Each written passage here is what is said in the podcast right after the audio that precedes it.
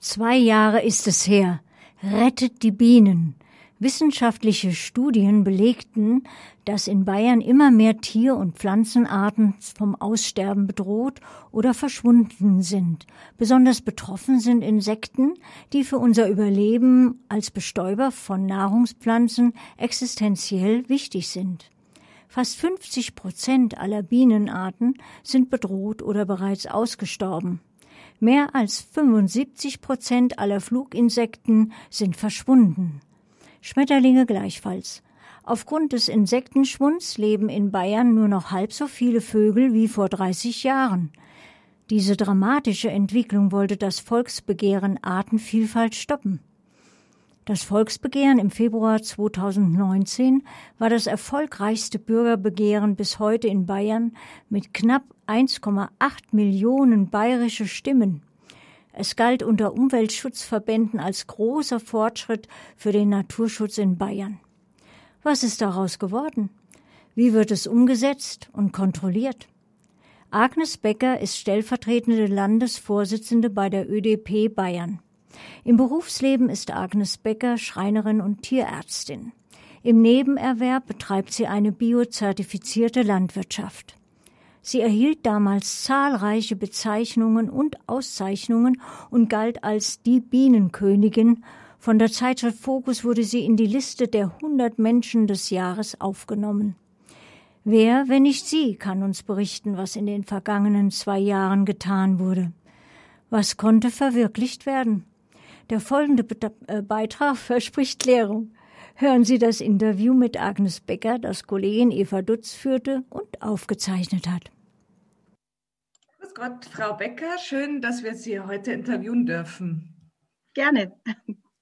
Sie gelten ja als die Stimme und das Gesicht des bisher erfolgreichsten Volksbegehrens aller Zeiten, Rettet die Bienen. Mittlerweile ist das Volksbegehren ja ziemlich genau zwei Jahre her.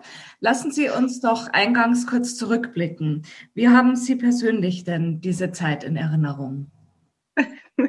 Ja, das war wirklich äh, ein wilder Ritt. Ähm, also die ÖDP hat ja dieses Volksbegehren ähm, alleine gestartet. Wir haben den Gesetzestext geschrieben, was immer eine wirkliche Herausforderung ist, weil es da ganz starre Regeln gibt für Volksbegehren, was also ein Gesetzesentwurf äh, in einem Volksbegehren alles darf und alles nicht darf. Ähm, und dann haben wir die Unterschriften ähm, begonnen zu sammeln. Das ist ja die sogenannte erste Phase, wo also mindestens 25.000 Zulassungsunterschriften gesammelt werden müssen, damit man das überhaupt bei einem äh, beim Innenministerium einreichen kann. Und wir haben es tatsächlich geschafft, binnen weniger Monate fast 100.000 Unterschriften zusammenzukriegen.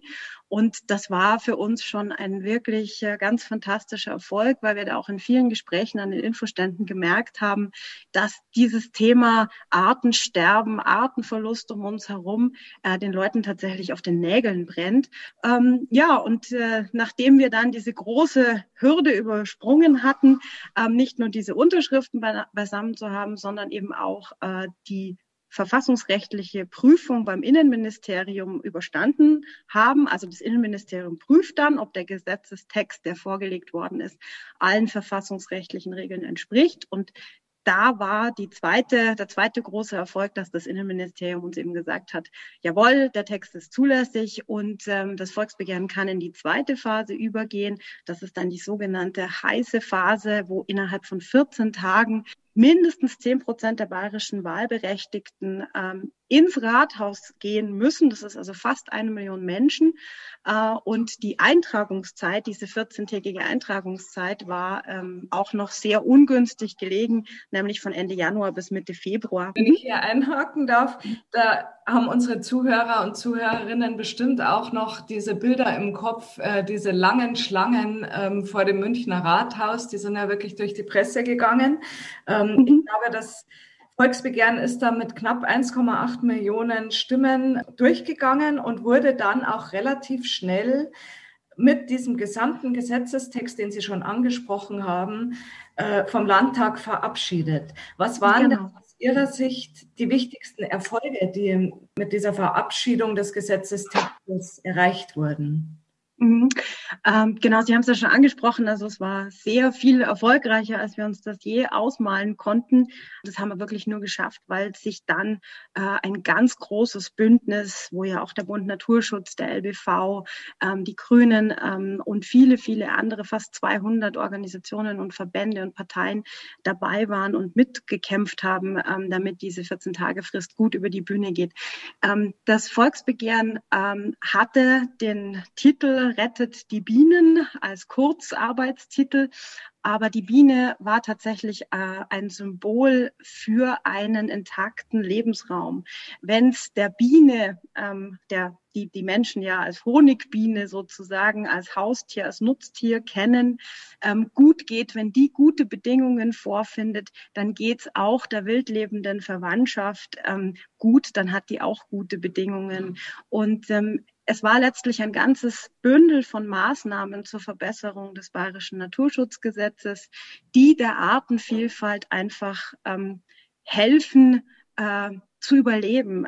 Und ähm, das fing an beim gesetzlichen Schutz der Gewässerrandstreifen. Wir haben uns mit der Lichtverschmutzung beschäftigt, die zunehmend auch bei Insekten, ähm, die in der Nacht aktiv sind, für massive Probleme ähm, sorgt. Wir haben natürlich auch die Landwirtschaft im Blick gehabt, die einfach fast die Hälfte der Fläche Bayerns bewirtschaftet und dadurch einfach flächenmäßig ähm, ein ganz, ganz, ganz wichtiger Player ist. Da ging es zum Beispiel um die Bewirtschaftungsweisen von Grünland.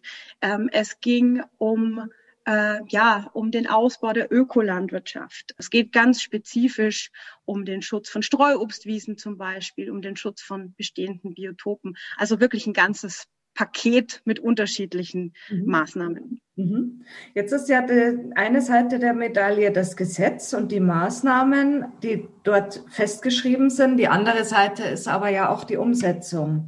Wie mhm. müssen wir denn jetzt überhaupt wie und ob diese Maßnahmen umgesetzt werden? Gibt es da so mhm. eine Art Monitoring, ein regelmäßiges? Stehen überhaupt aussagekräftige Daten zur Verfügung aus der Zeit vor dem Volksbegehren?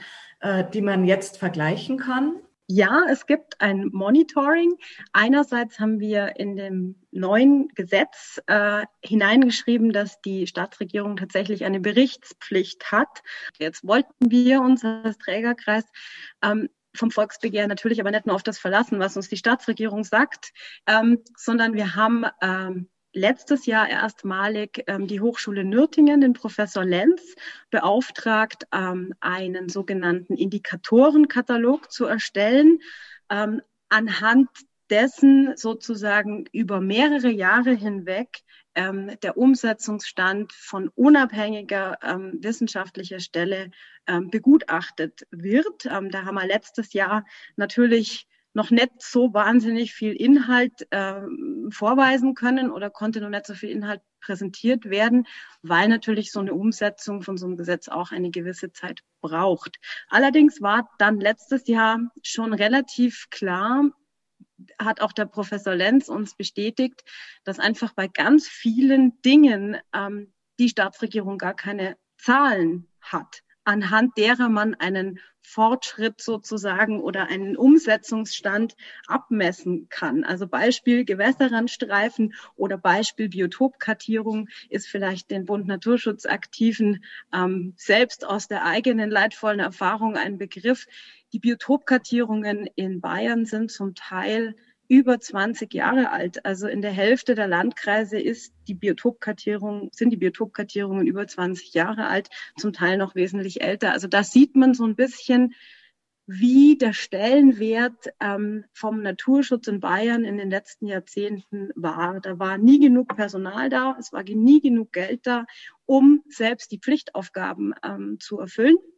Und jetzt stellt man halt fest, uiuiui, ähm, da haben wir ja gar nichts und da, das ist ja alles uralt. Und jetzt ist gerade bei der Biotopkartierung eben äh, ganz wichtig, dass die Staatsregierung ihre Zusagen einhält. Das hat sie mit den Haushaltsmitteln für 100 äh, neue Stellen im Bereich des behördlichen Naturschutzes getan. Aber das muss jetzt halt alles erst umgesetzt werden. Sie haben ja auch äh, schon immer eigentlich darauf hingewiesen, dass man auch aufpassen muss, dass es nicht äh, Hintertürchen gibt, durch die die Staatsregierung Bevölkerung schlüpfen kann, um das Gesetz auszuhebeln. Gibt es denn dafür Anzeichen? Mhm. Also es gibt dadurch, dass es wirklich sich um ein ganzes Maßnahmenpaket handelt, das wir da ähm, mit Hilfe der ähm, Menschen aufs Gleis gesetzt haben, ähm, gibt es natürlich auch ganz unterschiedliche Umsetzungsstände und auch ganz unterschiedlichen Umsetzungswillen. Ähm, und das muss man auch wirklich differenziert betrachten. Also wir haben zum Beispiel beim Wald, beim Artenschutz im Wald einen wirklichen Erfolg errungen, wo auch ähm, der Bund Naturschutz und der LBV gesagt haben, Mensch, dafür haben wir jahrzehntelang in den Ministerien die Klinken geputzt und haben um jeden Quadratmeter nutzungsfreie Waldfläche gekämpft und gerungen und sind ganz oft unverrichteter Dinge wieder abmarschiert.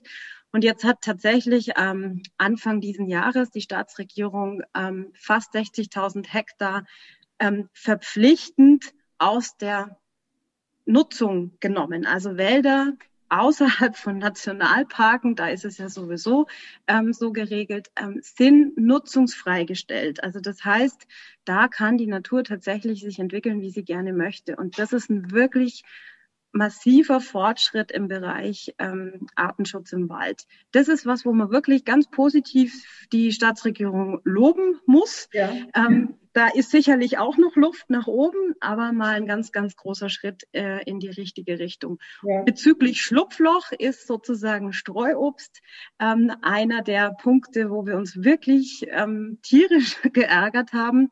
Ähm, wir haben ja festgeschrieben, dass also Streuobstwiesen ab einer gewissen Größe und einer gewissen Entfernung von der Wohnbebauung einen Biotopschutz bekommen sollen weil, das muss man wahrscheinlich den Bund Naturschutzleuten äh, nicht extra erklären, weil einfach eine Streuobstwiese ein, ein wahnsinnig wertvoller Lebensraum ist und wir in den letzten Jahrzehnten zwei Drittel der Bäume in Bayern ähm, verloren haben, die sind einfach gefällt worden. Also da haben wir ganz, ganz großen Handlungsbedarf.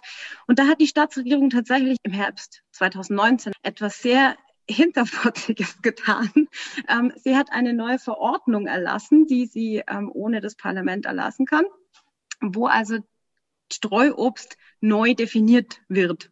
Und diese Definition sorgt dafür, dass der Biotopschutz, den eigentlich so viele Leute wollten, ähm, tatsächlich für fast keine Fläche mehr ähm, gilt, indem einfach da die Definition geändert worden ist. Und dagegen haben der Bund Naturschutz und der LBV ähm, ja auch Klage eingereicht. Ähm, das beweist auch, dass wir einfach an der Stelle nicht werden locker lassen. Und da muss man jetzt halt warten, was die Justiz dazu sagt. Hat das Ganze denn auch über Bayern hinaus etwas ins Rollen gebracht? Die Tatsache, dass es ähm, aus Bayern kam diese Initiative. Bayern war jetzt sicherlich in der Vergangenheit nicht dafür bekannt, dass da die Politik besonders viel Wert legt auf Naturschutz und Artenschutz, hat die Leute interessiert und ähm, ich musste ganz oft erklären, was ist ein Volksbegehren. Also dass es nicht irgendeine Petition ist, wo man dreimal klickt und dann hat man irgendeinen Delfin gerettet, sondern dass es tatsächlich ein Gesetzgebungsprozess ist, ähm, wo das Volk als Gesetzinitiator auftritt. Ähm, das war sehr, sehr spannend für viele Journalisten auch, ähm, ja, aus dem europäischen Ausland und natürlich auch aus anderen Bundesländern. Die haben alle so ein bisschen verwundert geguckt, was passiert da gerade in Bayern. Und das freut mich wirklich sehr, ähm, dass es sich schon so ein bisschen zum Exportschlager entwickelt hat. Ähm, die Regelungen für Volksbegehren sind in jedem Land, in jedem Bundesland ein bisschen anders. Aber es hat sich in Baden-Württemberg eine Initiative auf den Weg gemacht mit dem gleichen oder ähnlichen Zielen. In NRW hat sich eine Initiative auf den Weg gemacht. In Niedersachsen gab es eine Initiative. Und ähm, das hat mich schon sehr gefreut, dass wir da so ein bisschen ja, der, den, den Leuten Lust gemacht haben auf, auf direkte Demokratie, auf Volksbegehren und darauf Gesetze selber zu machen, wenn es die Regierenden nicht richtig machen. Und Sie passen auch weiterhin genau auf, was aus dem Gesetz jetzt wird. Und ich danke Ihnen sehr für dieses sehr interessante Gespräch, Frau Becker. Also ich verspreche, wir passen auf wie ein Luchs und ich bedanke mich auch ganz arg für das Gespräch.